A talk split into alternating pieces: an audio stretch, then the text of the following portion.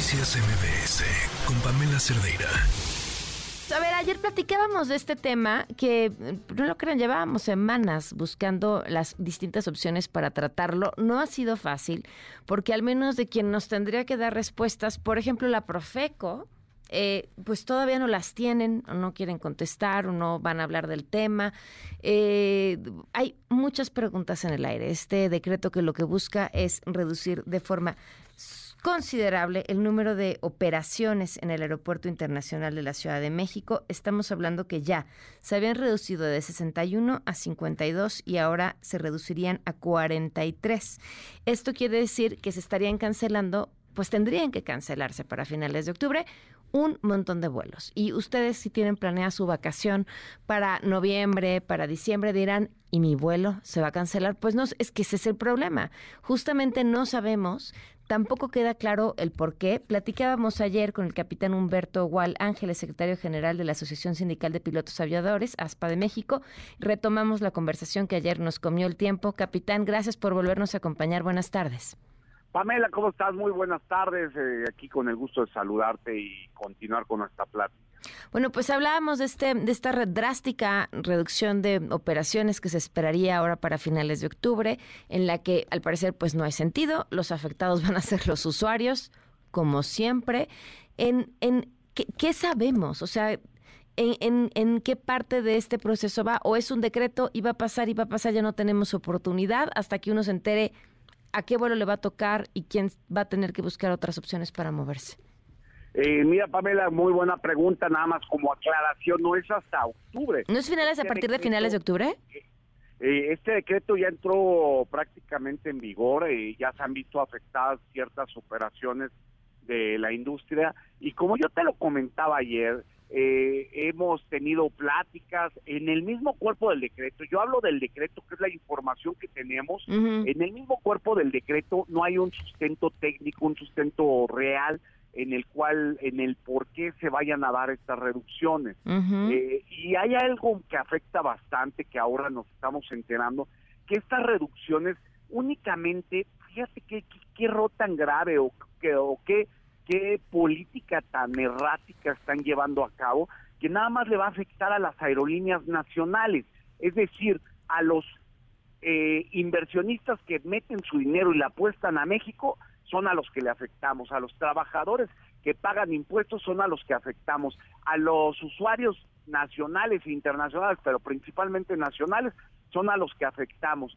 Esto es una política que están llevando a cabo de una manera unilateral y muy arbitraria sin ningún sustento. ¿eh? Ahora, a ver, eh, me imagino que porque hay reglas internacionales que no permitirían publicar un decreto así, es más fácil pasarse por las trancas a las aerolíneas nacionales. Pues mira, yo eh, atendería que desde, partiendo del origen, un decreto de esta magnitud se lleva a través de aeropuertos como eh, congestionados y conflictivos como es la ICM, eh, se lleva a cabo una guía mundial de slots aeroportuarios y ellos forman un comité y dentro de estas reglas, dentro de estas reglas, viene que se harán al menos previo con dos temporadas eh, anteriores, es decir, la de verano y la de invierno.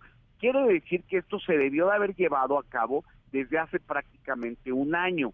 Eh, no lo hicieron así y esto manda un sentido eh, de inconformidad, porque el único afectado, como tú bien lo dijiste, va a ser el público usuario. ¿Qué quiere decir esto? Si tú, como te ponía el ejemplo, tú vives en, en Tijuana y vas a volar a Roma, eh, tu boleto se va a encarecer porque porque evidentemente van a, romper la red de conectividad, eh, van a, no no vas a encontrar los mismos espacios que puedas tener para bajarte de un avión e irte al otro, subirte al otro, independientemente de que esto va a dejar desconectado o va a dejar con una, una falta de, conexión aérea, algunos estados, porque ¿qué van a hacer las aerolíneas? No van a cancelar ciertas eh, rutas que son importantes para ellos, pero digamos un Tepic, un Cozumel, un, un Colima, pues obviamente, ¿qué va a pasar en lugar de tener una oferta de siete, un vuelo a la semana, dos vuelos, un vuelo al diario, perdón, o dos vuelos diarios, van a dejar un, un vuelo, dos vuelos a la semana y esto va a encarecer los boletos, esto va a encarecer completamente el sistema aéreo y el único que lo va a pagar es el público usuario. Insisto, ¿eh? yo me voy al cuerpo del decreto, que es la información que han dado a conocer. No sabemos que ahí mezclaron cosas, que nada tiene que ver el espacio aéreo, como lo mencionan en el cuerpo del decreto de, de CNEAM, nada tiene que ver con el uso de los slots, ¿eh? absolutamente nada tiene que ver. Tú recordarás que eh, a principios de, de, la administración se mencionó cuando se cancela el aeropuerto de la IFA, dicen vamos a hacer un sistema metropolitano de aeropuertos que incluía los tres aeropuertos, Ciudad de México, AIFA y Toluca, y dijeron pero vamos a mantener la infraestructura y vamos a crecer el aeropuerto eh, internacional de la Ciudad de México en lo de las terminales para que nunca se vea afectado.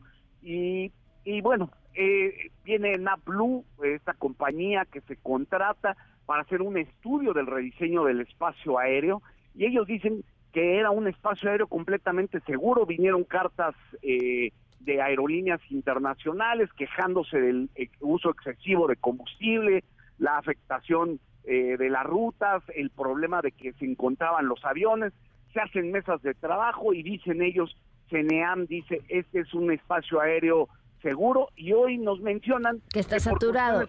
A ver, voy, voy a, leo el, lo que resuelve el decreto, la parte primera, y dice así, en términos del artículo 94 del reglamento de la ley de aeropuertos, se determina un número máximo de 43 operaciones de aterrizajes y despegues que se pueden hacer, hacer, ser atendidos cada hora en el Aeropuerto Internacional de la Ciudad de México, conforme a las limitaciones de espacio aéreos determinados por la CNEAM. Dicha medida será temporal y se mantendrá hasta en tanto prevalezcan las condiciones indicadas. Pues es un punto, ¿por qué habrían de cambiar las condiciones del espacio aéreo. Pues, eh, efectivamente, aparte de todo, aunque pareciera que tuviera que ver un tema de, la porque el, argumento principal que ellos manejan es la saturación en las terminales, aunque pudiese parecer que eh, reducción de slots es igual a reducción de pasajeros, la prueba muy clara es que cuando reducen de 61 a 53 aumentan el número de pasajeros no tiene relación. ¿Por qué? Porque puede salir un avión de Guadalajara a México con 10 pasajeros o puede venir un avión de, de Guadalajara a México con 100 o con 200 pasajeros. Entonces eso no determina completamente el número de pasajeros. Ahora, si ellos dicen que es el número de pasajeros lo que está afectando a las terminales, creo que no tiene nada que ver, más bien no creo, lo afirmo, lo digo y lo sostengo que nada tiene que ver la cuestión del espacio aéreo. Ahora, a ver, es que perdón que insista y regrese esta pregunta, pero es que sigo sin entender y a lo mejor la respuesta no está o no la tienes tú y sería muy válido. Eh, es, según el decreto, el concesionario, pues en este caso, pues es la Secretaría, Secretaría es la Secretaría Marina, ¿no? ¿Quién tiene el Aeropuerto Internacional de la Ciudad de México? Es una empresa eh, operada que lleva que, operada por la Marina Armada de México. Ok, entonces eh, sería esta empresa quien tiene que decir así quedan los horarios y de esta forma le, va a tocar a cada quien. Sí habla que tendría que entrar en vigor a partir de la el inicio de la temporada invernal. Eso es lo que dice el decreto. Eh, insisto, no no no les han avisado, no no se les ha dicho algo el Aeropuerto Internacional de la Ciudad de México a través del decreto fue como la industria aérea se da cuenta de, de, la resolución que tiene. Mm. Pero vuelvo a lo mismo, lo que yo te platicaba. Eh, para que eh, para que exista este decreto y para que sea en consenso, creo que lo, lo mínimo que debería hacer la Agencia Federal de Aviación Civil es mostrar los estudios que mandó pedir y mencionar los estudios y los argumentos científicos a través de las guías internacionales que se manejan en aeropuertos conflictivos y es cuestión que no ha hecho. Porque mira, vámonos un poquito para atrás, hace un año tú y yo platicábamos de por qué se quería dar el cabotaje y, y por qué lo querían hacer, para que vinieran más aviones, tener un mayor flujo de pasajeros hacia México y hoy en un sentido contrario dicen que, no, no, no necesito pasajeros. E independientemente de que decía la Agencia Federal de Aviación Civil que con el paquete legislativo de las modificaciones de las leyes íbamos a salir de la categoría 2 y no ha sido no ha sido eh, el mensaje correcto, no ha sido la, la, acción correcta, puesto que seguimos en categoría 2, ¿verdad? Bueno. Yo creo que hay que cuestionar a la Agencia Federal de Aviación Civil. Pues, pues sí, yo ahí estamos, tenemos muchas más preguntas que respuestas, pero sigamos hablando, capitán, y muchas gracias por tomarnos la llamada de nuevo. Con todo gusto, Pamela, toda la vida y con el gusto de platicar y muy preocupado. Y algo más importante, nada más para rematar, eh, no es posible que se gobierne con intereses hacia aerolíneas extranjeras y dejando de lado a las aerolíneas mexicanas. Creo que no es el correcto sentido de la gobernanza. Muchísimas gracias. Buenas tardes. Muy buenas tardes. Noticias MBS con Pamela Cerdeira.